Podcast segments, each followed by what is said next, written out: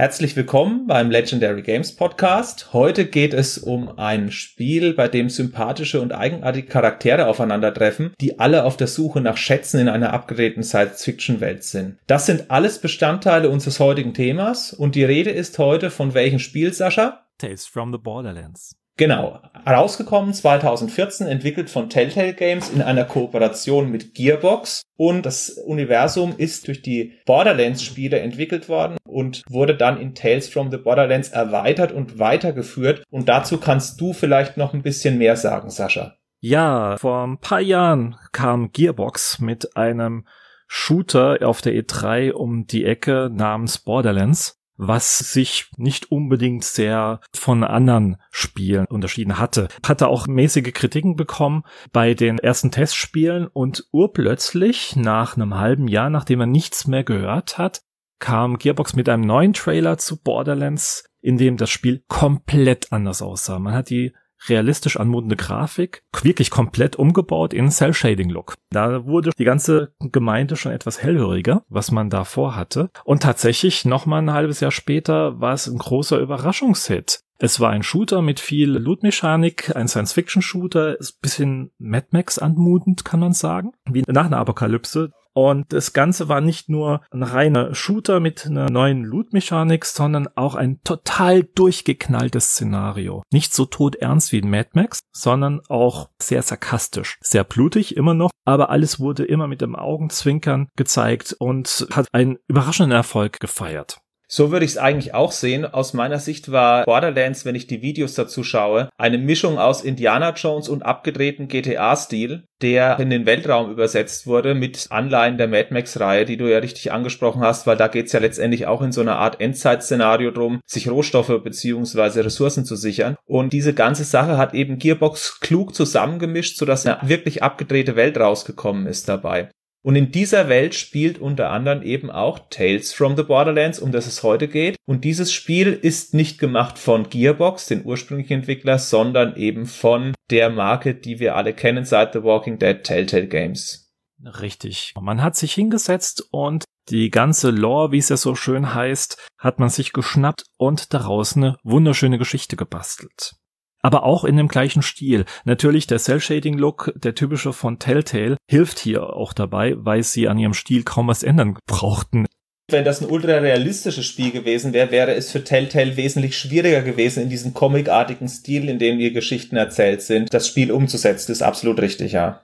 Ja, sie haben auch nicht nur das Szenario aufgenommen, sondern auch den gesamten Humor, den gesamten Sarkasmus, den gesamten Stil eben von Borderlands, was man zu schätzen weiß. Und das hätte auch sehr schnell in die Hose gehen können, aber sie haben es wirklich geschafft, muss man wirklich sagen.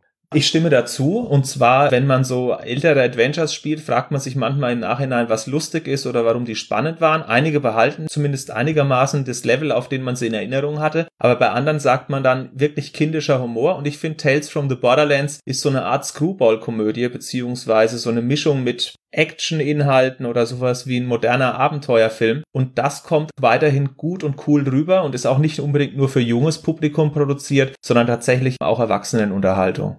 Naja, sagen wir es so, für deutsche Verhältnisse definitiv nicht für das jüngste Publikum geeignet, weil es geht immer noch sehr blutig und sehr heftig zu stellenweise.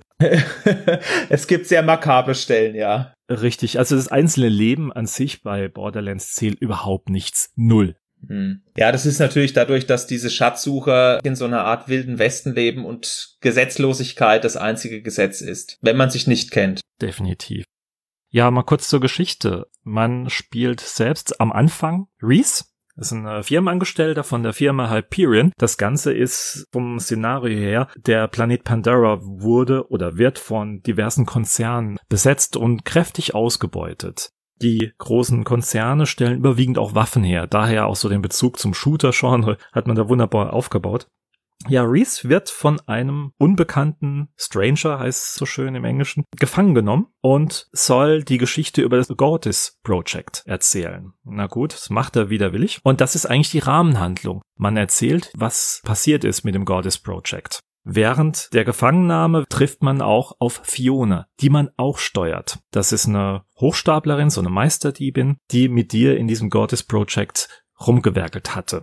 Und da schaltet man praktisch immer hin und her und erzählt die unterschiedlichen Versionen der beiden. Reese erzählt eine Variante und stellt sich als Held dar und plötzlich wird die ganze Handlung etwas merkwürdig und dann schaltet es wieder in diese Rahmenhandlung um. Dann erfährt man eigentlich, dass Fiona sich drüber lustig macht und ihre Version davon erzählt. Die beiden konterkarieren immer wieder auch mal die Erzählung des anderen oder nehmen sich auch hoch. Sie sind sowas wie Hund und Katz. Trotzdem irgendwie können sie nicht ohne einander auch innerhalb der Story diese rückblickend erzählen. Und das fand ich sehr schlau, dass die die Handlung so im Nachhinein erzählen, weil diese Entführung, dieses Gefangennehmen von beiden wird ja erst ganz am Ende in Episode 5 aufgelöst. Dazu muss man sagen, dass Telltale seine Spiele ja immer episodenhaft verkauft. 5 Dollar eine Episode oder eben den Season Pass für 25, bis er eben dann, wenn alles draußen ist, auch rabattiert exportiert wird. Und das ziemlich kräftig stellenweise. Ja, das stimmt. Kleiner Tipp am Rande. Genau, also wer Telltale-Spiele abwarten kann, ich sage jetzt mal, nicht von Episode zu Episode alle ein oder zwei Monate spielen möchte, sondern sagt, das Spiel reicht mir auch noch ein oder eineinhalb Jahre später, der kann mit 50 bis 75 Prozent Rabatt regelmäßig rechnen. Das kann man schon mal hier an der Stelle off-topic empfehlen.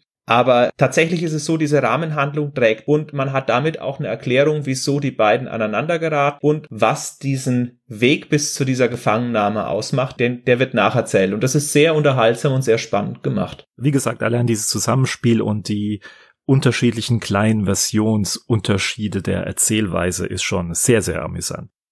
Ja, zur eigentlichen Geschichte, wie es zu dem ganzen Goddess Project kam, das sollte man schon noch erzählen. Also Reese ist ein, wie gesagt, ein Firmenangestellter von Hyperion, lebt oder arbeitet auf der Hyperion Station Helios, die um Pandora, um den Orbit herum schwebt. Die sieht man auch immer in Front vom Mond von Pandora. Und er ist kurz vor einer riesengroßen Beförderung, wittert seine Chance und freut sich und will mit seinen Freunden, unter anderem Vaughn und Yvette, das natürlich dann später noch feiern und möchte dann zu seinem Chef gehen. Das Problem ist, der Chef wurde von jemandem aus der Luftschleuse rausgeschmissen. Dementsprechend ist derjenige dann in der Firmenhierarchie aufgestiegen zum Chef, CEO, es müsste so Geschäftsführer sein, hohes Tier, und macht sich den Spaß daraus, Reese nicht zu befördern, sondern ihn zum, ja doch zu befördern, zum Hausmeister. Das hat Reese natürlich überhaupt nicht gefallen. Richtig, also letztendlich wird so eine Art Stromberg oder besser gesagt jemand Sepp Brannigan-mäßig befördert. Und das wirkt sich gleich auf den Helden der Story aus, indem der einen Totalabsturz hinlegt in Sachen Karriere. Und damit steigt die Geschichte in Episode 1 ein. Richtig, und währenddem er das erzählt bekommt, du wirst Hausmeister, wird der Chef, der Hugo Vasquez, von irgendjemanden angerufen und da bekommt Reese mit, dass der von diesem Unbekannten einen Vault Key, einen Kammerschlüssel angeboten bekommt für 10 Millionen Dollar. Was ist ein Kammerschlüssel? Auf Pandora existieren unbekannte Kammern. In diesen Kammern sind sagenumwobene Schätze. Und die werden allerdings immer von großen Wächtern bewacht und und und. Das ist auch so die Hauptgeschichte von Borderlands oder das Ziel in Borderlands 1 und 2, eine dieser Kammern zu öffnen und die Riesenschätze natürlich einzunehmen. Diese Riesenschätze kann man eben nur mit einem bestimmten Schlüssel öffnen und die sind von einer Kultur hinterlassen, die wesentlich früher auf dem Planeten war und über die nicht so viel, zumindest in Tales from the Borderlands, bekannt ist. Auch in Borderlands recht wenig. Also man hält das Ganze immer sehr mysteriös. Es gibt noch Guardians, irgendwelche Lichtwesen und so weiter. Da erfährt man auch noch nicht so viel. Ist auch nicht nötig, weil ich finde gerade dieses Mysterium eigentlich sehr einladend. Wenn man Mysterien lüftet, kann das manchmal auch sehr enttäuschend sein oder versucht, Sachen zu erklären, wie es zum Beispiel aktuell in den Alien-Episoden von Ridley Scott versucht wird. Das kann auch ganz schön nach hinten losgehen. Und deswegen finde ich solche Mysterien ehrlich gesagt auch nicht schlecht, aber man erfährt wirklich sehr wenig über diese uralte Kultur. Ja, da wittert Reese seine Chance, A, ein Vault Key, einen Kammerschlüssel zu bekommen und B, sich an Vasquez zu rächen. Und schnappt sich sein Kumpel Vaughn, der auch Finanzbuchhalter ist und innerhalb eines Klicks an seiner Datenbrille die 10 Millionen Dollar beschaffen kann. Und sie machen sich dann auf nach Pandora. Die beiden waren noch nie auf Pandora und Pandora, muss man sagen, ist ein sehr rustikaler Planet mit kleinen Siedlungen und unzähligen Banditen, die auch sehr rau untereinander und auch gegenüber Fremden sind. Ja, dann sind die beiden auf Pandora nach kleinen Umwegen und ein paar Schwierigkeiten mit einigen Banditen, schaffen sie es tatsächlich zu dem Deal und lernen August und Sascha kennen. Ich weiß, sind unglaublich viele Namen und Personen. Wenn man das Ganze allerdings spielt, ist es allerdings so, dass man es wirklich hinbekommt mit den ganzen Namen und Charakteren. Das stimmt, bis auf den großen Anti-Helden, der noch kommt, hast du alle wesentlichen Hauptcharaktere, glaube ich, jetzt genannt. Was hat's denn mit Sascha und August auf sich? Ganz einfach, das ist die andere Partei in diesem 10 Millionen Dollar Deal. Während dem Deal kamen ein paar Diskussionen auf und es eskaliert und plötzlich fällt der Kammerschlüssel auf den Boden und man kriegt raus, dass es eine Fälschung ist. Allerdings wird man dann gestört von Banditen und einem anderen Kammerjäger. So ein kleiner Cameo-Auftritt von Zero, bekannt aus dem Borderlands 2 oder Borderlands Pre-Sequel. Ich krieg die ganzen Teile nicht mehr zusammen. Ja, und in dem ganzen Tobau lernt man auch noch Fiona kennen. Und wir zusammen, also Vaughn und Fiona und Reese, hauen dann gemeinsam ab, die Hauptsache weg von diesen ganzen Banditen. Ganz nebenbei, die Banditen klauen auch nur die 10 Millionen Dollar. Das macht das Ganze noch übler. Die haben ja gedacht, sie leihen sich die 10 Millionen mal kurzfristig aus, um einen noch besseren Deal zu machen. Und zudem kommt's ja nicht. Und daraufhin sitzen die dann auf 10 Millionen Dollar Schulden, die sie nicht bei Hyperion erklären können. das kommt noch erschwerend dazu. Aber zurück zu seiner Frage, wer sind Sascha und August? Sascha ist die Schwester von Fiona. Ebenfalls so eine Trickbetrügerin, Hochstaplerin, Meisterdiebin, alles in einer Union. Und hat sich bei dem kleinen Kriminellen August eingeschleimt und hat diesen Deal angezettelt mit dem gefälschten Vault Key. Der gefälschte Vault Key ist tatsächlich von Fiona und Sascha. Dann sind die allerdings auf der Flucht und versuchen die 10 Millionen Dollar erstmal wieder zu kriegen. Also sind gemeinsam erstmal unterwegs und da nimmt das ganze Unglück seinen Lauf. Man sieht auch, warum dieser Vault Key gefälscht wurde. Und letztendlich sind alle Leute, die erstmal ihren eigenen Vorteil gesucht haben und sehr lange auch innerhalb der Serie ihren eigenen Vorteil suchen, aneinander gekettet. Das Schicksal hat sie zusammengeführt und sie kommen aus dieser Situation zurzeit nicht raus. Richtig. Durch puren Zufall landen sie auch in einem alten Gebäude der Firma Atlas. Atlas war der erste große Konzern, den es inzwischen nicht mehr gibt. Der erste große Waffenkonzern, muss man auch sagen, der auf Pandora gelandet ist. Da erhalten sie zum allerersten Mal die ersten Hinweise auf das Goddess Project. Und das ist tatsächlich auch ein Schlüssel zu einem Kammerschlüssel. So haben sie es zumindest mal erzählt am Anfang. Hm. Sollen wir auflösen, was Gottes ist, oder ja, doch, das können wir noch machen. Also Gortis entpuppt sich später als ein kleiner Roboter. Der auch ganz witzig ist, hat so eine Art Piepsstimme, ist sehr naiv. Eigentlich hat er nicht viel mit Waffen zu tun, wenn man so auf den ersten Blick sieht. Und trotzdem ist er für einige absurde Situationen innerhalb des weiteren Spielverlaufs verantwortlich. Ja, eindeutig, einige Dialogfetzen kommen von ihm. Diese Naivität, die steuert dermaßen dem ganzen Witz bei. Das ist absolut herrlich sagenhaft. Also das ist so ein bisschen wie Dory bei Findet Nemo. Sehr guter Vergleich. Ja, und ich mache es jetzt nochmal kurz. Auch während der ganzen Geschichte, schon alles in Episode 1, erfährt Reese, dass er durch ein Hack von so einer Art USB-Stick, den er sich reingeschoben hat in den Kopf, weil Reese ist, ja, hat einen künstlichen Arm, künstliches Auge und auch einen Anschluss im Kopf, ne, muss man auch noch nebenbei erwähnen. Der hat kybernetische Erweiterungen. Richtig, genau, das Wort habe ich eben gesucht, danke. Da hat er sich so eine Art USB-Stick reingeschoben und da drauf war eine Datei versteckt, die ihm zum Verhängnis wird oder zur Hilfe, je nachdem, wie man es sieht. Und zwar ist dort ein Computergedächtnisabbild von Handsome Jack.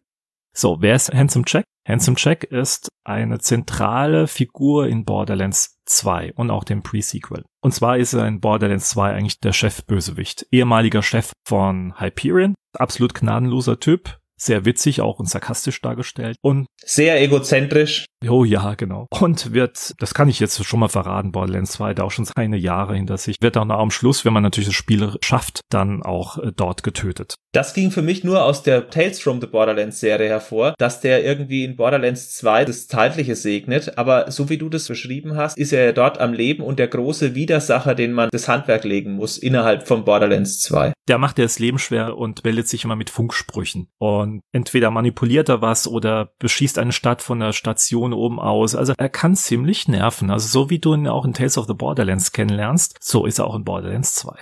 Okay. Ist er auch so extrem lustig, beziehungsweise so extrem böse? Ja. Ist es auch die gleiche Stimme? Ja, beides ja. Eindeutig. Sehr interessant. Also ich finde den Handsome Jack äh, einen wunderbaren Gegenspieler, den man sich da einfallen lassen oder einen wunderbaren Anti-Helden, der aber trotzdem aufgrund dessen, wie er agiert, wie er geschrieben ist, unheimlich Spaß macht zu verfolgen und es ist fast schade, dass er tot ist. Ja, ja, eindeutig. Also es macht unglaublich Spaß, ihm zuzuhören. Auch wenn er richtig auf Touren kommt, wenn man ihn lässt und er wirklich böse wird. Allein schon sein Gelächter dabei, seine Freude mitzuerleben, das ist schon genial. Also er ist schon echt ein sehr guter Mephisto innerhalb der Reihe. Auch wieder ein guter Vergleich, ja. Du hast jetzt relativ viel von der ersten Episode erzählt. Jetzt ist es so, wir wollen es nicht komplett auflösen, weil erstens ist das Spiel sehr neu. 2014 so ein neues haben wir noch nicht besprochen. Zweitens ist es auch spielenswert und drittens dauert es auch nicht so lange. Eine Episode liegt mal bei 90 Minuten Spielzeit ungefähr, zwei Stunden. Zwei Stunden. Also fast punktgenau zwei Stunden. Also ich habe mal bei mir im Steam-Account geschaut, ich habe neun Stunden für die ganze Reihe gebraucht. Das heißt, wenn man jetzt bei zwei Stunden pro Episode wäre, bei fünf Episoden sind es zehn Spielstunden. Und die wird man wirklich hervorragend unterhalten, sofern man was entweder mit Borderlands anfangen kann, mit Telltale-Spielen anfangen kann oder eben auch mit lustigen Action-Komödien. Wobei man muss dazu sagen, der Gewaltfaktor, den hast du ja angesprochen, dass es vielleicht weniger geeignet ist für Kinder, der ist schon an einigen Stellen hoch trotz interaktiver Zählung. Oh ja, definitiv. Da fliegen sprichwörtlich die Fetzen oder ich sag bloß Thema Gesichtspizza, wenn dir das noch was sagt. Ja, Ende erster Episode. Oder Augen ausstechen mit einem Göffel, also eine Mischung aus Löffel und Gabel. Und solche Geschichten äh, ist schon, schon ziemlich derbe. Ja, oder auch wo dieser Ninja reinkommt und alle auf einmal umlegt. Also das sind schon ein paar Szenen dabei, wo das Blut spritzt. Das ist ohne Frage vorhanden in der Serie. Deswegen ist es auch tatsächlich eher ein Spiel, was sich an Erwachsene richtet. Ja, eindeutig. Aus meiner Sicht sollte man aber sagen, was diese Telltale-Spiele ausmacht. Aus meiner Sicht ist es nämlich eine Art von Spiel, die es so erst seit fünf, sechs Jahren in dieser Form gibt und die auch von keiner anderen Firma so konsequent durchgezogen wurden wie von Telltale. Und Tales from the Borderlands ist eben in dieser Entwicklung einer dieser Schritte, die zeigen, dass dieses Konzept aufgeht, zumindest für Leute, die interaktive Geschichten mögen. Was ist da deine Meinung dazu? Oh ja, definitiv. Ich bin ein absoluter Telltale-Fan, muss man sagen. Schon fast Fanboy. Besser kann ich es echt nicht formulieren. Also ich konsumiere die Dinger sofort, wenn sie draußen sind. Ich warte nicht immer die Sales ab, muss ich ehrlich gestehen. Ja, ich schon. Aber ich bin auch großer Fan. Ich habe auch alle gespielt seit Walking Dead 1. Es ist halt äh, eben so, man muss sich im Klaren sein, im Grunde sind es nichts anderes als interaktive Filme, die einem diverse Dialogfetzen zur Auswahl geben Dementsprechend unterscheiden sich die Dialoge auch leicht, aber manchmal gibt es Entscheidungen, die man fällen kann, oder es muss besser gesagt, die auch die Handlung stellenweise stark verändern.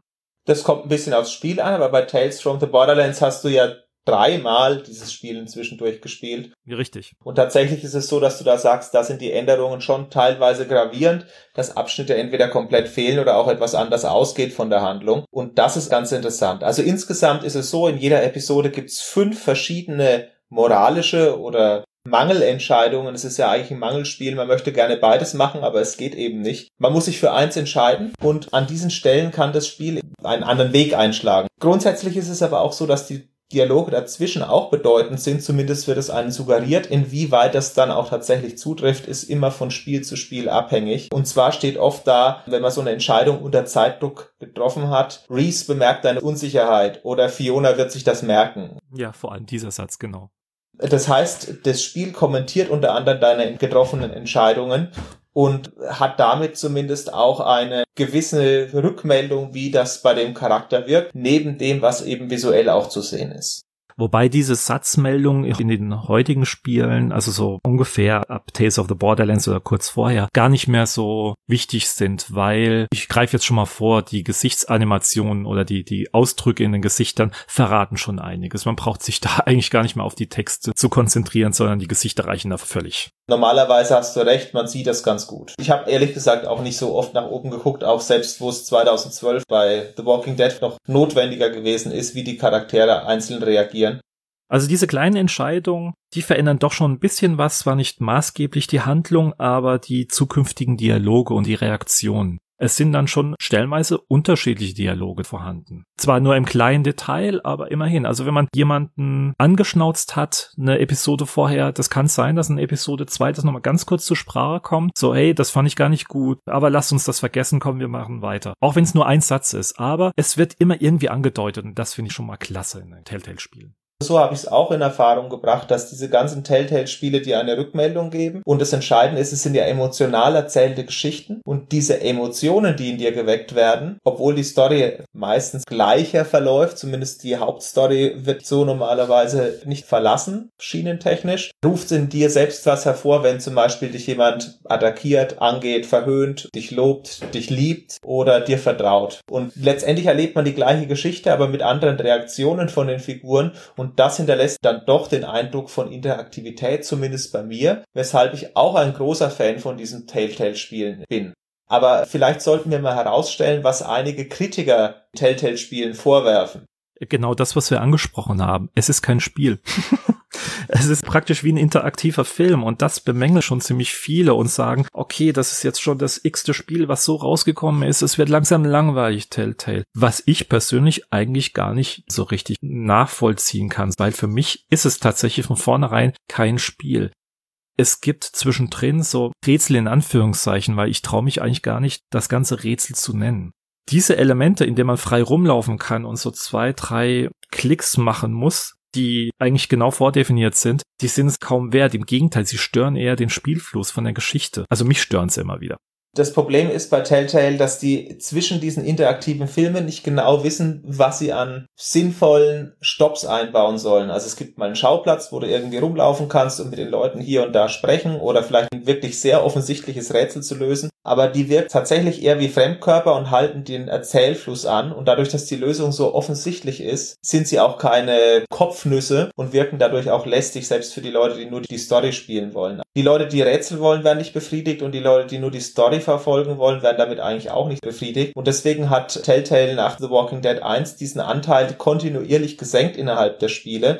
Und Tales from the Borderlands hat sehr wenige interaktive Stellen, was natürlich die Leute, die diese filmhafte Inszenierung wollen, gut finden und die Leute, die tatsächlich mehr Spiel wollen, eben dem Spiel auch vorwerfen. Eine weitere Sache, die oft vorgeworfen wird, ist, dass diese Entscheidungen häufig beliebig sind. Bei Walking Dead ist es so, entscheidest du dich dafür, dass Charakter A überlebt, stirbt dann an einer späteren Stelle, wo normalerweise dann, wenn ich mich für Charakter B entschieden hätte, einer von beiden auf alle Fälle sterben wird. Der eine stirbt halt früher, der andere später. Das ist bei The Walking Dead Season 1 ein größeres Problem. Bei Tales from the Borderlands ist es mir aber ehrlich gesagt nicht so aufgefallen. Da gehen sie schon anders vor. Bei Walking Dead war es so, sie haben sich auf das Ende konzentriert und deine großen moralischen Entscheidungen haben sich letztendlich nur in zwei, drei Sätzen wiedergespiegelt am Ende. Du hast genau recht, hast du dich für Charakter A anstatt B entschieden. Macht nix, Charakter A und B sterben beide, spätestens eine Episode später sind beide tot. Was ich sehr interessant finde bei Tales from the Borderlands ist, dass man ja hier nicht direkt mit der Entscheidung, entweder lasse ich diesen sterben oder jenen sterben zu tun hat, weil es eher auf eine komödiantische Art angelegt ist. Eher so als Screwball-Komödie, die sich um diese zwei Hauptcharaktere dreht. Im Kern der Geschichte. Aber man hat trotzdem die moralische Entscheidung, ob man einen gewissen Vertrauensvorschuss den Charakteren bietet oder ob man die Charaktere verrät. Richtig. Du hast mal im Vorgespräch wunderbar gesagt, im Grunde laufen diese kleinen Geschichten bei Tales from the Borderlands immer nur um Verrat oder Vertrauen. Ich habe jetzt bei meinem dritten Spieldurchgang extrem drauf geachtet und genau das ist das absolute Hauptmotiv. Entweder du vertraust der Person oder ja, verrätst sie praktisch. Die Ziele sind von den Hauptcharakteren ja gut beschrieben worden. Was ist denn das Ziel des Antihelden? Das haben wir vielleicht vergessen herauszustellen. Und warum schafft es der denn einen so zu verführen, dass man hier und da doch den ein oder anderen vertrauten Charakter oder den Freund verrät? Du meinst jetzt Handsome Jack? Handsome Jack meine ich, ja. Okay, ja. Also dadurch, dass Handsome Jack im Kopf von Reese nur auftaucht und nur er ihn sehen kann, was alleine schon komödiantische Situation bietet, ist man nicht gezwungen, den anderen zu verraten, dass Handsome Jack in seinem Kopf drin ist. Das ist auch eine der Entscheidungen. Je nachdem, ob man das schon frühzeitig macht oder erst später erzählt oder auch nur selektiv jemanden erzählt, das macht schon einige Dialogunterschiede aus das ist auf alle Fälle so ein Punkt, den man lange Zeit für sich behalten kann in der Story. Aber das Ziel von Handsome Jack, der gestorben ist, was verfolgt er? Naja, also er will auf alle Fälle, zumindest mal jetzt von der Geschichte her in den ersten Episoden, Reese grundsätzlich helfen, aber auf seine Art und Weise. Wenn auch etwas brutal oder die Hauptsache er hat seinen Spaß und möchte ihm auch helfen, eine höhere Position bei Hyperion zu bekommen. Aber siehst du das wirklich so, dass er ihm uneigennützig hilft? Aus meiner Sicht ist das schon mit, diesen Storywendungen gegen Ende verbunden, weil letztendlich ist sein langfristiges Ziel ja, soll ich das sagen? Ja, komm, wurscht. Ja. Achtung Leute, es wird definitiv verraten, aber pfeift drauf. Es ist einfach wert zu spielen, das sage ich jetzt mal schon mal vorweg. So. Also Handsome Jack möchte natürlich gerne das zeitlich Gesegnete aufheben. Er ist ja als Datei vorhanden. Und Reese hat einen USB-Eingang beziehungsweise einen kybernetischen Körper. Und da bietet sich natürlich so ein Mann auch an, übernommen zu werden. Das zeigt sich auch ziemlich früh schon, dass er herausfindet, dass man Reese steuern kann. Zumindest mal seine Kybernetik, also seinen rechten Arm. Oder auch ihn generell so ein bisschen manipulieren kann in der Richtung. Zurück wieder zu den moralischen Entscheidungen. Es gibt dann Ende der zweiten Episode ein wichtiger Entscheidungspunkt, in dem man Fiona vertrauen kann oder Handsome Jack. Wenn man dem einen vertraut, verrät man den anderen. Mehr oder weniger. Und du hast immer Fiona vertraut? Ja. Ich auch, weil es immer so die vernünftigste Variante war. Ich habe das jetzt bei meinem dritten Durchspielen bewusst mal nicht gemacht. Ich habe Handsome Jack vertraut. Und es war interessant, wie Telltale das gemacht hat. Es ist tatsächlich so der chaotischste, lustigste und einfachste Weg, die Geschichte weitererzählt zu bekommen. Weil ansonsten muss man sich durchquälen durch Räume mit Selbstschussanlagen, muss in Deckung bleiben, an bestimmten Zeitpunkten weiterrennen oder sonst was machen. Und das hat man sich mit Handsome Check total erspart. Diese Quicktime-Events fehlen. Richtig. Und dann ist Telltale wieder so geschickt und verbindet die Hauptgeschichte wieder zueinander mit ein paar kleinen Änderungen, aber man landet wieder in den gleichen Szenen. Also Telltale macht das wirklich weitaus geschickter als zum Beispiel in Walking Dead, die Geschichte wieder auf Spur zu bringen. Hm, okay. Also ich habe es einmal durchgespielt und ich fand es großartig. Ich brauche allerdings nach solchen Spielen immer Pause. Es ist das gleiche gewesen bei Heavy Rain, das fand ich auch großartig und habe es aber trotzdem nur ein einziges Mal durchgespielt. Allerdings steht es zum Beispiel schon lange für ein zweites Durchspielen auf der Liste und bei Tales from the Borderlands wird bei mir auch eine Rückkehr erleben, weil ich habe es ja im Gegensatz zu dir nicht dreimal, sondern nur einmal durchgespielt. Wie gesagt, äh, sei mal Handsome Check freundlich und dann wirst du einige Szenen mehr zum Lachen haben, eindeutig. Ah ja, okay. So kleiner Tipp. Das wäre sowieso das, was ich mache, weil zweimal auf die gleiche Art und Weise durchspielen, da müsste ich es wirklich ein Jahrzehnt nicht gespielt haben. Das ist ja der Punkt gerade bei diesen Geschichten. Man will ja nicht unbedingt bewusst gegen die eigene Moral verstoßen. Vor allem, wenn die Charaktere, die so gut ausgebaut werden im Laufe der Episoden. Es tut meinem Herz weh, als Fiona die Schwester zu verraten oder der Schwester eins reinzuwirken. Weil Sascha, die nicht nur den gleichen Namen hat wie ich, auch wenn es anders geschrieben wird, und eine Frau ist. Ja, das noch dazu. Aber sie ist unglaublich sympathisch und liebevoll, obwohl es so eine kleine Ganovin ist. Aber man tut sich unglaublich schwer, sie verraten zu wollen. Und das ist jetzt beim dritten Durchgang noch, ich komm, nee, drück X anstatt B und schaff's dann doch noch. Aber ich habe ein ganz übles Gefühl immer. Was mich dabei auch immer wieder sehr wundert, ist, dass man bei diesen Entscheidungen, die man ja so moralisch trifft, zum Beispiel seine Schwester nicht zu verraten, der überwiegenden Mehrheit der Spieler auch folgt. Man sieht immer am Ende von den Episoden eine Auswertung, wie sich die Community bei welcher Entscheidung verhalten hat. Und meistens ist es so, dass diese moralischen Entscheidungen, wo man bewusst das Falsch nicht macht, sondern das macht, was einem auch am Herzen liegt, dass die meistens auch 70, 80, 90 Prozent Entscheidungen sind. Oh ja, definitiv. Das hatte auch mal BioWare zu Mass Effect mal gemeint, die die ganzen gut-böse Entscheidungen ausgewertet haben. Die werden ja direkt in die Server geschickt, wenn man es nicht widerspricht. Und die haben auch gesagt, die Mehrheit ist tatsächlich gut. Also so viele böse Menschen gibt's offensichtlich nicht. Moral hochzuhalten in Spiel ist ja manchmal auch etwas leichter als im echten Leben. Vielleicht spielt das auch eine Rolle, dass man da sein Ideal leichter erreichen kann. Das stimmt auch wieder, ja. Aber zurück zum Spiel. Insgesamt super atmosphärisch inszeniert. Und was mich wirklich überrascht hat bei Tales from the Borderlands, ist, dass es auch einen Soundtrack dazu gibt. Stimmungsvolle Intro-Musik, Outro-Musik, das passt wirklich alles wunderbar.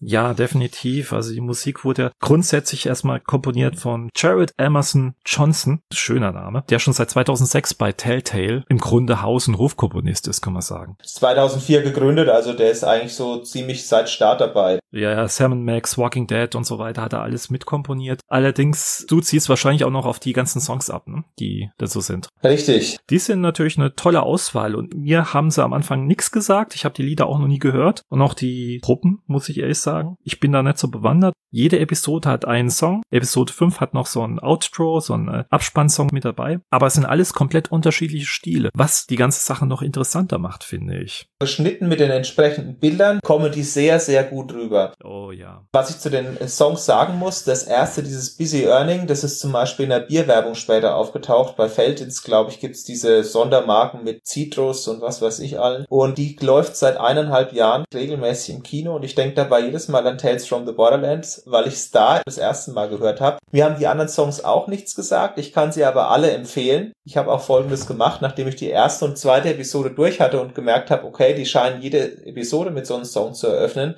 habe ich auch schon mal, ohne mir Spoiler anzuschauen, die Lieder von Tales from the Borderlands rausgesucht und bin damit dann eine Zeit lang auch im Auto rumgefahren.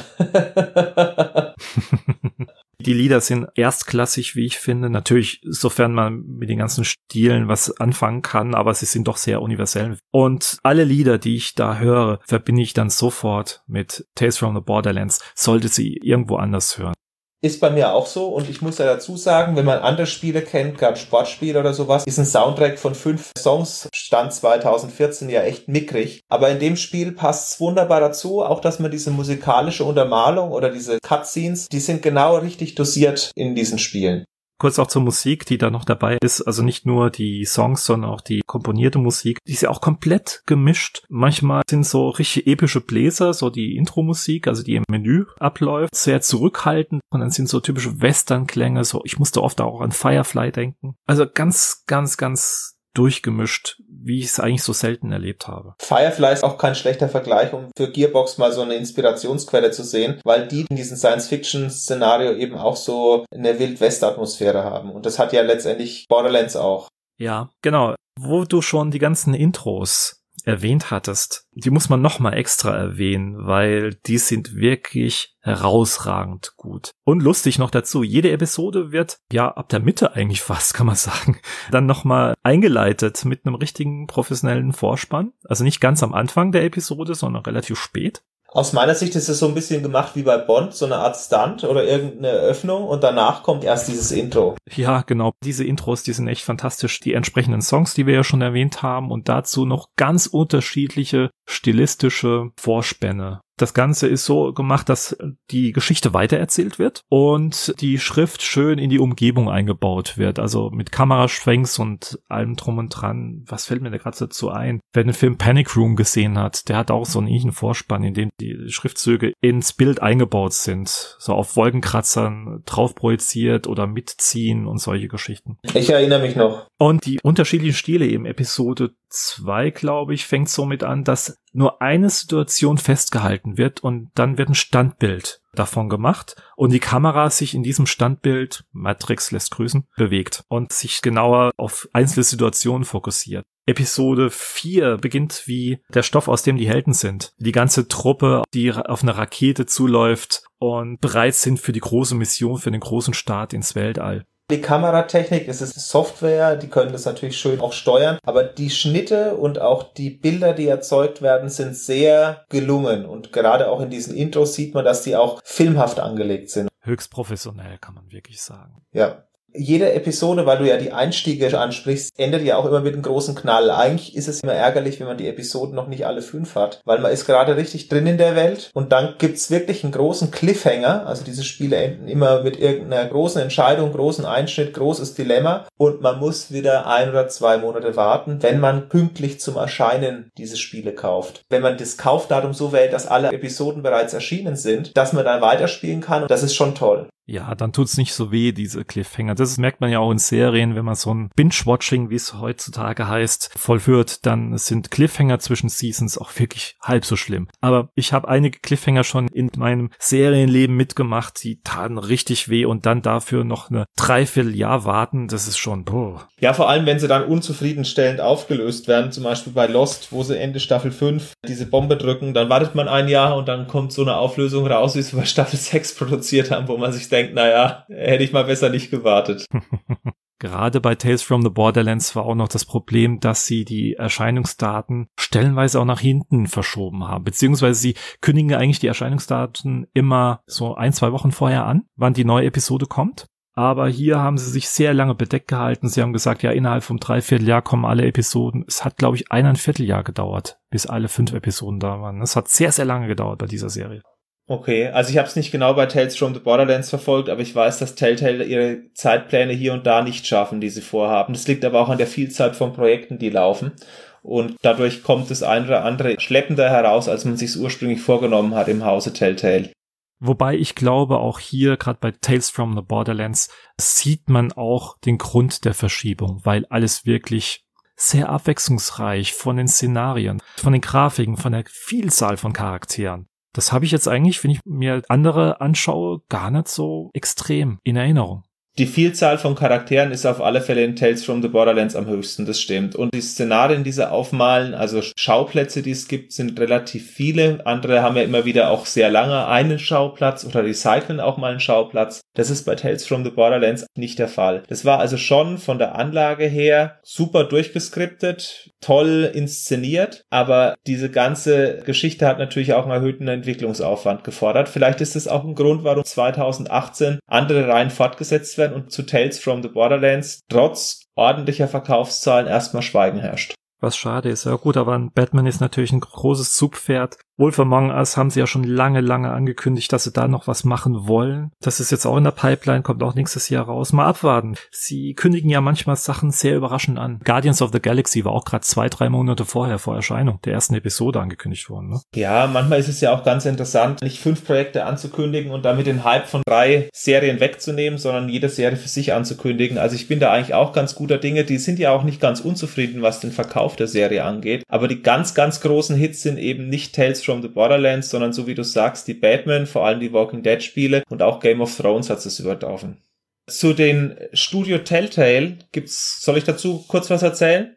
Gerne. Also das Studio ist ursprünglich von LucasArts Mitarbeitern im Jahr 2004 gegründet worden. Die haben wahrscheinlich schon geahnt, dass LucasArts nichts mehr Richtung Adventures machen wird oder einen anderen Weg einschlagen wird. Und dieser Weg hat ja letztendlich zur Auflösung des Studios um 2010 rumgeführt. Und drei dieser Gründer waren schon langjährig bei LucasArts beschäftigt und haben sich auch tatsächlich mit Spielen im Adventure-Bereich beschäftigt. Also vor allem die Sam Max Spiele zum Beispiel oder Grim Fandango wurden von diesen Studiogründern unter anderem eben auch entwickelt. Also eher Spiele, die diese klassischen Adventure vertreten hat, die LucasArts eigentlich nicht mehr wollte, weil sie nicht genau wussten, wie sie das Adventure-Genre voranbringen können. Und weil diese Leute bei Telltale relativ schlau sind, haben sie sich gedacht, wir entwickeln keine eigene Serien, sondern wir schauen mal, was für Serien erfolgreich sind, die wir lizenzieren können. Zum Beispiel kam dann auch das erste Adventure von ihnen raus, Sam Max. Die Episodenreihe mit diesen fünf Episoden, jeder wieder für fünf Dollar. Aus meiner Sicht sogar das erste Mal, dass in Episodenspiele produziert wurden. War dir das vorher bekannt? Nee, muss ich auch sagen, ich habe da die Sam Max Teile noch gar nicht so beobachtet. Ich war überrascht später dann, als dann Tales from Monkey Island äh, rauskam. Tales from Monkey Island habe ich zum ersten Mal mitbekommen, dass da Episodenspiele herauskamen und dann habe ich mich darüber informiert und habe gesehen, hoppla, da gibt's ja Sam Max Teile, sehr schön. Warum habe ich die bis heute noch nicht gespielt? Die ganzen Sachen hatten auch keine schlechten Kritiken, keine überragenden, aber zumindest ordentliche. Die Rätselanteile waren noch wesentlich höher. Unter anderem kamen ja dann auch noch Spiele wie Back to the Future raus, was bis dahin der größte Erfolg war, oder auch Jurassic Park. Und man hat sich aber auch um Serien bemüht, die in Deutschland jetzt nicht unbedingt die Riesenkäufermengen finden würden, wie Law and Order oder Wallace and Gromit, also eher so Richtung Kinderspiele oder CSI dann wieder als Krimiserie und hat es auch mehrfach produziert, bis man dann eben 2012 auf das Spiel, auf das wir jetzt heute schon mehrfach hingewiesen haben, The Walking Dead in dieser Art inszeniert hat, wie es dann letztendlich auch diese ganzen Preise gewonnen hat und hochrangige Wertungen abgeräumt hat. Und daraufhin hat man sich weiter um Filmlizenzen bemüht, um Serienlizenzen, um Comiclizenzen. Einige haben wir ja heute auch schon angesprochen, wie zum Beispiel Tales from the Borderlands, das das Thema ist, oder auch zum Beispiel Guardians of the Galaxy, Wolf Among Us, Game of Thrones, Batman, Minecraft wäre noch ein Serienableger. Das sind alles solche Spiele, die dieser klassischen Formel folgen und folgerichtig haben sie aufgrund dessen, dass ihre Geschichten so gelobt werden und weniger dieses spielmechanische Rätseldesign, sind sie auch bei diesen Rätseln immer reduzierender geworden, sodass das Interactive Storytelling tatsächlich im Mittelpunkt steht. Ja, definitiv. Ja, also soweit zu Telltale. Aus meiner Sicht und ich weiß nicht, wie da deine Meinung ist, ist es einfach so, dass die die Zeichen der Zeit erkannt haben und haben gesehen, okay, eine große Franchise selber produzieren ist unheimlich aufwendig. Wir kaufen lieber Franchises ein und machen dazu unsere Spiele. Das kommt uns günstiger, als da vielleicht irgendein Flop oder irgendwas Unbekanntes groß aufzuziehen. Das war aus meiner Sicht schon mal eine schlaue Entscheidung. Und man muss einigermaßen gute Verbindungen auch in Richtung Hollywood haben, weil sonst würde man an diese ganzen Lizenzen wahrscheinlich gar nicht rankommen. Das Studio hat ja mit ein Dutzend oder zwei Dutzend Leuten angefangen angefangen und ist ja heute erst 240 Mann stark, also im Jahr 2017. Die haben phänomenales Wachstum hingelegt mit ihren Spielen. Insgesamt sind auch 32 produziert worden in 13 Jahren. Das ist auch ein hoher Output. Aber aus meiner Sicht ist es tatsächlich so, dass die sehr schlau waren, dass sie sich um die Lizenzen bemüht haben. Absolut. Was ja einfacher ist, als ein eigenes Franchise aufzubauen und an den Mann zu bringen. Ich habe letztens gelesen, wenn man eine eigene Marke aufbauen möchte, sei es jetzt nicht unbedingt im Videospielbereich, sondern auch generell, neun von zehn Marken scheitern. Das verbrennt Kapital, Ressourcen und Zeit. Und warum nicht gleich auf die Hype-Trains der einzelnen Marken draufzuspringen und daraus was Schönes basteln? Genau, also man hat zum Beispiel auch deswegen sich um diese Serie bemüht, die jetzt letztendlich auch umgesetzt wurden, weil die tatsächlich auch erfolgreich waren. Borderlands hat sich insgesamt Borderlands 2 12 Millionen Mal verkauft und Borderlands 1 4,5 Millionen Mal. Und wenn man sieht, dass die Spiele von 2009 und 11 sind, haben die tatsächlich mit der Sicherung dieses Universums oder um eine eigene Geschichte in dem Universum erzählen zu können, Gold richtig gelegen. Und das gleiche war es auch mit Walking Dead. Ich glaube, The Walking Dead 1 kam raus, da war The Walking Dead im Fernsehen auf Staffel 3 oder sowas oder auf Staffel 2. Das hat sich also auch wirklich gelohnt, diese Trends rechtzeitig zu erkennen und dafür hatten die einfach ein Händchen. Bei Game of Thrones war es ähnlich. Ich glaube, die waren auch bei Staffel 3 draußen. Die verfolgen diese Szene genau und ich kann mir gut vorstellen, dass der ein oder andere Firmengründer, dazu habe ich jetzt nichts gefunden, aber bei LucasArts Kontakte hat in diese Filmbranche. Ja, garantiert. Jeder, der in LucasArts äh, mitgemischt hat, äh, hat immer irgendwelche Kontakte zukünftig. Also ich habe schon von einigen Personen gelesen, äh, wo ich dann überrascht war, hoppla, der war ja bei LucasArts, der hat Musik geschrieben oder die Soundeffekte äh, mitgemacht oder geschnitten und und und. Die sind alle immer noch in der Branche groß vertreten. Also was mich wirklich wundert, ist, dass Lukas Arzt nicht selbst auf den Trichter gekommen ist. Die Leute waren ja lange im Haus und ich denke mal, bevor die eine eigene Firma gegründet haben, haben die doch bestimmt auch mal ihre Ideen der Geschäftsleitung mitgeteilt. Das waren jetzt keine Hobos, die irgendwie vom Wagen gefallen sind, sondern das waren ja langjährige Mitarbeiter, die auch erfolgreiche Spiele entwickelt haben.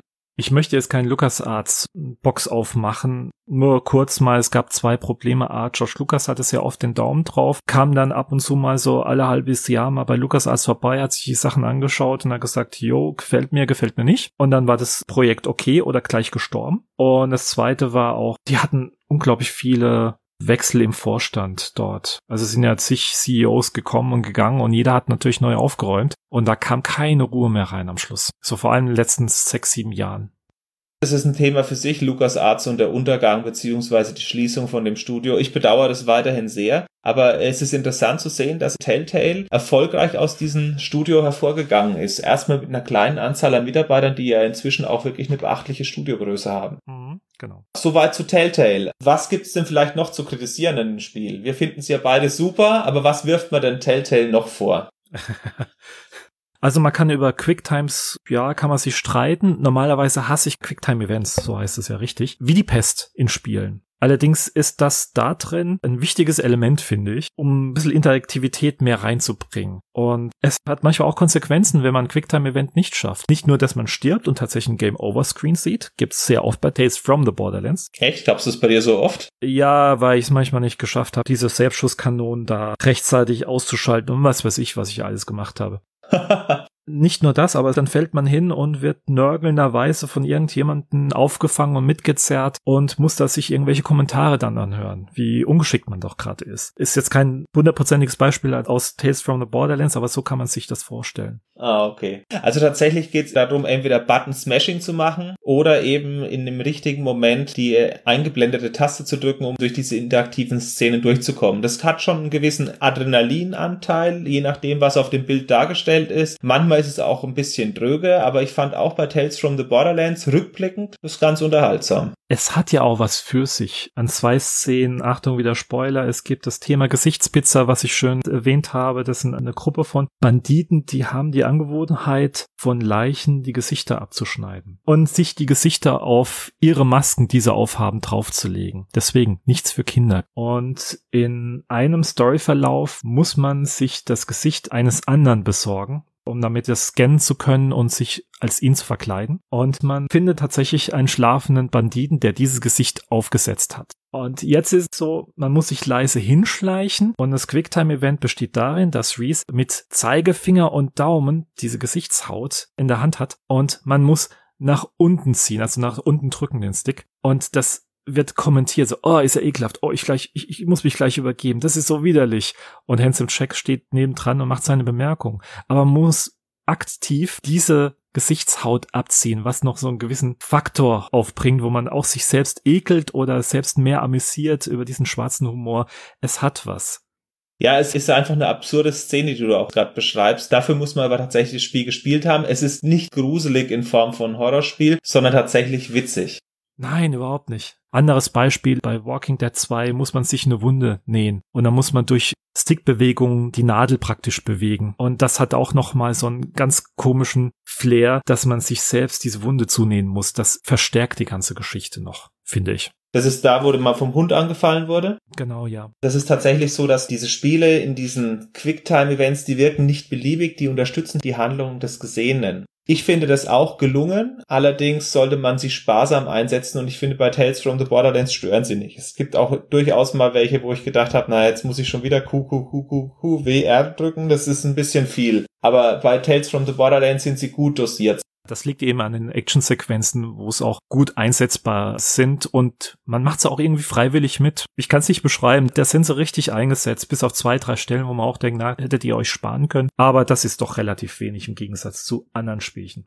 Hm. Aber ich habe mich gewundert, dass du das als Schwäche ausführst. Ich hätte jetzt gedacht, das ist so für einen Fan durchaus erträglich. Für die Kritiker werfen das natürlich vor. Aber du hast angesprochen im Vorgespräch, dass die Technik die Engine von Tales from the Borderlands gerade auf den Last-Gen-Konsolen ihre Macken hat. Ich habe mir das Highlight zum Schluss aufgehoben. So, jetzt geht's los. Liebe Leute von Telltale, hockt euch mal endlich dran und überarbeitet eure Engine mal ganz gehörig, weil die ist stellenweise echt unter aller Sau inzwischen. Von Anfang an hat diese Engine offensichtlich Probleme mit neuen Objekten nachladen, Texturen nachladen. Das wirkt sich im laufenden Spiel nicht dadurch aus, dass tatsächlich wie bei manch anderen Spielen die Objekte so aufpoppen oder die Texturen von schlechter Auflösung in besserer Auflösung plötzlich auftauchen. Nee, das Spiel bleibt stecken. Das bleibt wirklich so ein, zwei Sekunden stehen, was den ganzen Flow komplett kaputt macht. Vor allem in Actionsequenzen. Da kommen schnelle Schnitte. Die sind auch wichtig für diese Sequenzen. Ganz schnelle Änderungen im Bild. Das kriegt die Engine, zumindest mal auf Xbox 360 und PS3, überhaupt nicht mehr gebacken. Jetzt sagen, ja, toll, Xbox 360, wie alt ist die? Und ist ja gar nicht mehr aktuell. Pfeift drauf. Ich habe jetzt Tales from the Borderlands gespielt. Ich hatte auch mal Wolf Among Us auf der 360 gespielt. Das war in den Actionsequenzen stellenweise echt unspielbar. Hm, hm. Ich als alter Steam-Nutzer habe davon nie was gemerkt. Ich habe mich auch gewundert, dass du über die Technik so schimpfst. Aber ich habe ein bisschen nachgelesen und tatsächlich scheint es das Problem von mehreren zu sein. Gerade wenn man an den Konsolen sitzt, an den älteren, dass die Spiele eigentlich mit der Engine nicht funktionieren und dass es dann eben auch fragwürdig ist, ob die tatsächlich für diese Konsolen ja nicht besser hätten optimiert werden müssen oder ob man vielleicht an der Engine was hätte schrauben müssen. Und grundsätzlich sind auch die PC-Nutzer mit der Engine nicht so zufrieden, weil sich seit The Walking Dead Season 2, die ist jetzt auch schon wieder drei Jahre alt, oder? Mm, ja. Seitdem hat sich keine deutliche Verbesserung aufgetan der Unterschied zwischen Walking Dead Season 1 und Season 2 ist auch nicht so gewaltig gewesen. So gesehen, unsere 17 Hörer des Podcasts bitte wütende Briefe an Telltale schreiben, dass sie unbedingt Tales from the Borderlands weiter fortsetzen müssen, aber mit einer überholten Engine. Oh ja, bitte, bitte. Angeblich hätten sie schon seit Batman was dran gewerkelt, aber bei Batman habe ich ehrlich gesagt auch nicht so viel dran gesehen, weil die Ladezeiten stellenweise auch echt übel sind. Und nochmal zur Xbox 360 Version zurückzukommen. Da ist die Grafik ja auch schon runtergeschraubt, ganz gehörig zu den aktuellen Konsolen. Die Belichtung ist ganz, ganz schön weit unten. Also es sind kaum noch Belichtungseffekte vorhanden. Die Auflösung ist weitaus geringer. Also man sieht vor allem die typischen Treppcheneffekte und so weiter. Ja, was mich ein bisschen wundert, letztendlich ist es ja doch ein Film, auch wenn man jetzt vielleicht in der Entscheidung frei ist zwischen zwei Entscheidungen, zwischen vier verschiedenen Dialogen, aber eigentlich ist doch klar, welche Szenen aufeinander folgen. Deswegen wundert mich auch, dass die das nicht richtig hinkriegen. Ich meine, Rem ist ja zumindest so viel vorhanden, dass es, da es ja ein Film ist, relativ flüssig dargestellt werden sollte, sage ich jetzt mal. Ja, ich bin ja jetzt kein absolut Profi-Programmierer und ich schreibe auch Telltale nichts vor, um Gottes Willen. Trotzdem ist, ich denke mal, die brauchen eine Engine, die auch streamingfähig ist. Guckt dir doch mal GTA 5 an auf einer Xbox 360. Das hat die bravourös gelöst, was da herauskam, was da ständig nachgeladen wird, ohne dass es merklich in die Knie geht. Was da leider allerdings immer, fast immer vorhanden ist. Das ist auch eine Sache, die viele Leute im Internet vorwerfen. Ich muss dazu sagen, mir gefällt dieser Comic-Look oder dieser Cell-Shading-Look, aber mir sagt diese Grafik trotzdem, ja, es müsste mal ein bisschen entstaubt werden. Selbst als jemand, der es relativ neutral sieht und auf Steam gespielt hat und dieses Problem nicht so akut wahrgenommen hat, wie du das jetzt hast oder andere Nutzer. Ja, dazu kommt auch noch bei den neueren Spielen die Texturen manchmal sehr na, ich will ja jetzt die Grafikkeule auspacken, aber ja, selbst für einen Comic-Look sollte manchmal hier und da doch ein bisschen gründlicher gearbeitet werden. Im Soundbereich habe ich Ihnen überhaupt nichts vorzuwerfen, der ist wirklich top. Absolut. Im Grafikbereich ist es tatsächlich so, dass da irgendwann mal in eine neue Engine investiert werden sollte. Es ist Luft nach oben, ja. Soundbereich, da würde ich gerne mal wieder, um das Ganze wieder ein bisschen nach oben zu ziehen, doch noch eins erwähnen. Klar, die ganzen Soundeffekte von Borderlands sind auch vorhanden, der ganze Stil. Aber was ich immer wieder positiv bei jedem Telltale-Spiel erwähnen muss, das sind die Sprecher. Das sind echte Vollprofis. Es wird nur noch von Rockstar überholt, meiner Meinung nach. Da liebe ich die Sprecher ja auch. Aber auch hier, die Namen an sich, wenn man sich so in der Sprecherszene ein bisschen auskennt, sind da schon, ja, ganz große Namen dabei, wie zum Beispiel Nolan North, auch bekannt als Nathan Drake bei Uncharted.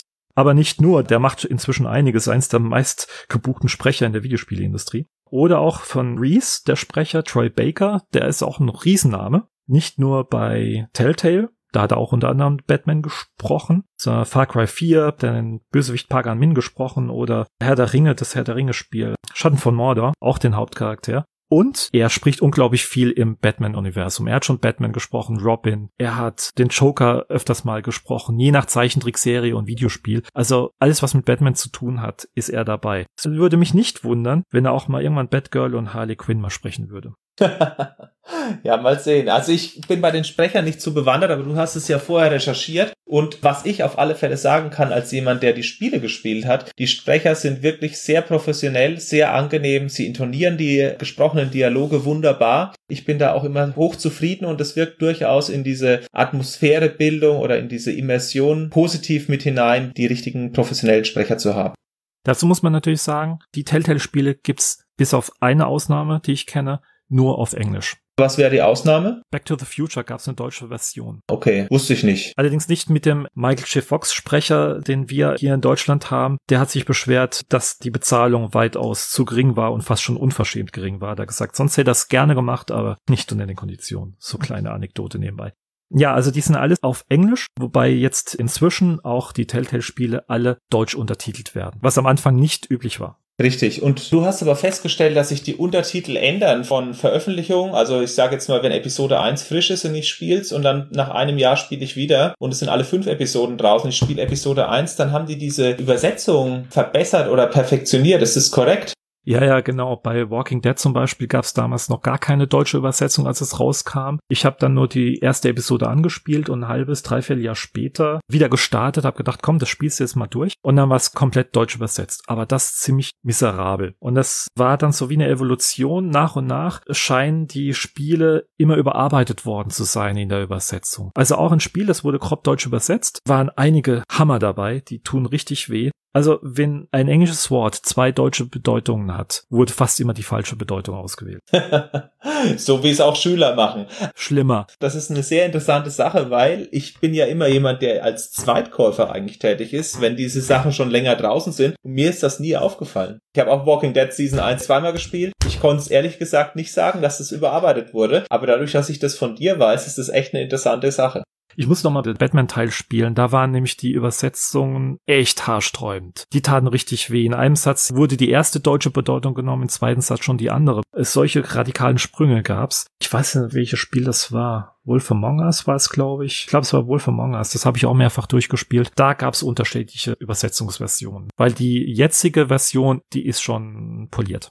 Mhm. Was mich noch interessieren würde, sind irgendwelche Möglichkeiten da, die Serie doch neben dieser filmischen Erzählung mit Spielelementen anzureichern oder Innovationen hereinzubringen. Siehst du da irgendwas? Ich bin jetzt momentan extrem auf dem Telltale-Zug. Da ist es eher schwer. Ich würde eher sagen, Finger weg. Borderlands und Tales from the Borderlands sind ja spielerisch komplett zwei Paar Schuhe. Das eine ist ja ein Shooter mit einer Loot-Mechanik, also Loot-Mechanik in dem Sinne, dass es Waffenkombinationen an Mass gibt in den Millionenregionen, soweit ich weiß, oder sogar noch höher und man sich da austoben kann und noch eine kleine Prise von MMO reingehaucht wurde, indem man Quests abschließen muss. Und Tales from the Borderlands eben dieser interaktive Film. Ich kann mich da eigentlich nur noch wiederholen. Liebe Leute von Telltale, weg von diesen Rätseln, Finger weg. Sehe ich ehrlich gesagt auch so. Spielerisch weiß ich auch nicht genau, womit man es anreichern kann, aber was ich mitbekommen habe, selbst nicht verwendet, aber seit dem Batman-Spielen ist es möglich, bei Twitch die Community entscheiden zu lassen, welche Antwortmöglichkeiten man nimmt. Das ist zum Beispiel so ein Feature, was ich ganz interessant finde und es geht auch noch immer stärker in diese filmische Richtung, die sie jetzt inzwischen eingeschlagen haben. Unter anderem haben sie ja auch angekündigt, so eine Art Videospiel-TV-Show zu machen, wo es wahrscheinlich auch um Echtzeitentscheidungen geht in irgendwelchen moralischen Sequenzen. Also tatsächlich sieht Telltale da auch seine Zukunft darin und so gesehen werden sie höchstwahrscheinlich auf dich hören, Sascha. Ist schön, wenigstens da. Ich tue mir ein bisschen schwer mit der Geschichte über Twitch und äh, die Massenabstimmung. Vielleicht redet hier gerade ein alter Mann, der neue Sachen und Innovationen nicht schätzt, keine Ahnung. Mir fehlt so der Sinn außerhalb der doch kleinen Streamer-Gemeinde, wenn du verstehst, was ich meine. Also diejenigen, die das öffentlich streamen und ihren Spaß damit haben, ohne Frage, die sollen damit glücklich werden. Ich möchte das nicht blockieren. Aber jetzt 0815-Spieler, die diese Telltale-Spiele zu schätzen wissen, sich das holen, ist fraglich, ob dem das was nützt und ob da Ressourcen reingesteckt werden sollten. Telltale macht die Engine eher fertig als sowas. ich glaube, die ist teurer, aber ich sehe es ehrlich gesagt auch so, die Engine sollte man eher machen. Trotzdem finde ich es eben interessant, dass die Features, die eingefügt werden, eher weiter Richtung Film zielen. Und das ist eigentlich so das, was ich noch sagen kann. Und ich glaube, auch wenn, dann werden eher filmische Sachen weiter ausgebaut. Das fände ich auch nicht schlecht. Ja, ich auch. Wir machen den Podcast einmal wegen legendären Spielen und auch, weil wir natürlich die Spiele mögen und gespielt haben und wir sind ja beide übereinstimmend große Fans von dieser Art von Spiel. Bei mir im Freundeskreis ist es ähnlich wie bei dir. Das sind auch welche, die sagen, ja, sind coole Spiele, spiele ich gerne. Und ich habe aber auch einen Freund, der sagt, habe Season 1 gespielt von The Walking Dead, ich fasse nie mehr so ein Ding an. Obwohl er auch die Serien wie Game of Thrones schaut oder Borderlands gespielt hat als Shooter und sowas, das juckt den alles nicht. Also sie spalten damit, so wie sie es aufgebaut haben. Ja, ich hoffe, dass es weiter spalten in unsere Richtung. Ja, ich hoffe auch. Ich bin ja sehr zufrieden mit den Spielen, nur um das mal so mit auf den Weg zu geben. Was ich noch interessante Sachen gefunden habe über den wirtschaftlichen Erfolg, also ich habe keine zuverlässigen Zahlen gefunden, die die Verkäufe von Tales from the Borderlands seit 2014 wiedergeben, aber ich habe bei Steam Spy gefunden, wie viele Leute sich die Walking Dead Reihe gekauft haben und wie viele Leute Tales from the Borderlands aktiviert haben. Also zum Vergleich, 2,4 Millionen haben Walking Dead Season 1, 1,3 3 Millionen Season 2. Zahlen sind von 2017 August. Und Borderlands kommt auf etwa 850.000. Sie haben ungefähr ein Drittel von der Stärke von Season 1 und so zwei Drittel von der Stärke von Season 2. Telltale hat sich auch geäußert, dass die Serie durchaus ein Erfolg ist. Man verdient damit Geld, man ist zufrieden, aber die anderen Franchises laufen noch einen Tick besser. Also ist es eher so im Mittelfeld angesiedelt und es kommt natürlich auch immer darauf an, was an Lizenzierungsgebühren fällig ist. Und so wie du es gesagt hast, das Spiel hat sich wahrscheinlich auch deswegen verschoben, weil es für den ihre Art von Spiel relativ aufwendig war zu produzieren. Also das ist auf alle Fälle auch nochmal so ein Grund, warum wir vielleicht nichts gehört haben. Interessant war auch, dass ein Telltale-Spiel ungefähr für 16 Dollar im Schnitt gekauft wird. Das ist also der Preis von drei Episoden. Also eine Episode 5 Dollar wären 15 und ein Spiel 25. Und ein Durchschnittskäufer von einer Telltale-Spieleserie gibt im Schnitt 16 Dollar aus. Interessant, das finde ich relativ hoch sogar. Ich bin ehrlich gesagt unter dem Schnitt. Meine Spiele kosten immer zwischen 5 und 10 Dollar, wenn ich sie gekauft habe. Oder es gab ja auch bei Humble Bundle zweimal die Möglichkeit, günstig zuzuschlagen. Da habe ich unter anderem Teile meiner Sammlung vervollständigt. Aber tatsächlich sind die Spiele auch bei den Fans so angekommen, dass sehr viele gleich bei der ersten Welle, wo noch nicht alle fünf Episoden draußen sind, zuschlagen. Eindeutig. Und ich glaube, ich werde auch schwach, wenn jetzt ein zweites Tales from the Borderlands rauskommen würde. Da wäre ich bei diesen Early Adopters definitiv dabei. Wobei jetzt das Minecraft-Spiel, was ich unglaublich auch liebe, also das ist auch ein tolles Spiel, so nebenbei erwähnt. Da ist jetzt die zweite Staffel herausgekommen. Da warte ich wiederum. Ich kann es nicht sagen, warum, obwohl ich es wirklich sehr, sehr, sehr gern gespielt habe. Ja, du hast mir das ja empfohlen. Das habe ich zum Beispiel noch nicht gespielt, die Minecraft-Spiele. Aber wird wahrscheinlich auch der Fall sein, sobald es mal irgendwie in Preisregionen um die fünf bis acht Euro landen wird. Tut's euch an, es hat ja immerhin acht Episoden, ganz nebenbei bemerkt. Das ist ja nochmal mit Season Pass verlängert worden über diese fünf Episoden hinaus. Sie haben zwar einigermaßen abschließen können nach der Folge 5, aber dann kamen sie plötzlich noch mit diesen anderen drei Episoden, was die ganze Sache noch richtig rund gemacht hat. Offensichtlich haben sie gemerkt, oh, die Hauptstory kann man doch noch nicht so fertig bekommen. Was mich gefreut hat, muss ich sagen. Von meiner Seite aus kannst du auch immer gerne Nachschub geben. Telltale-Spiele kommen immer gut, dauern auch nie so lange. Das heißt, man ist ungefähr die Zeit mit einer Serienstaffel beschäftigt innerhalb der Spiele und man hat aber auch ungefähr das Erlebnis von so einer Staffel Fernsehen. Ja, ja, genau.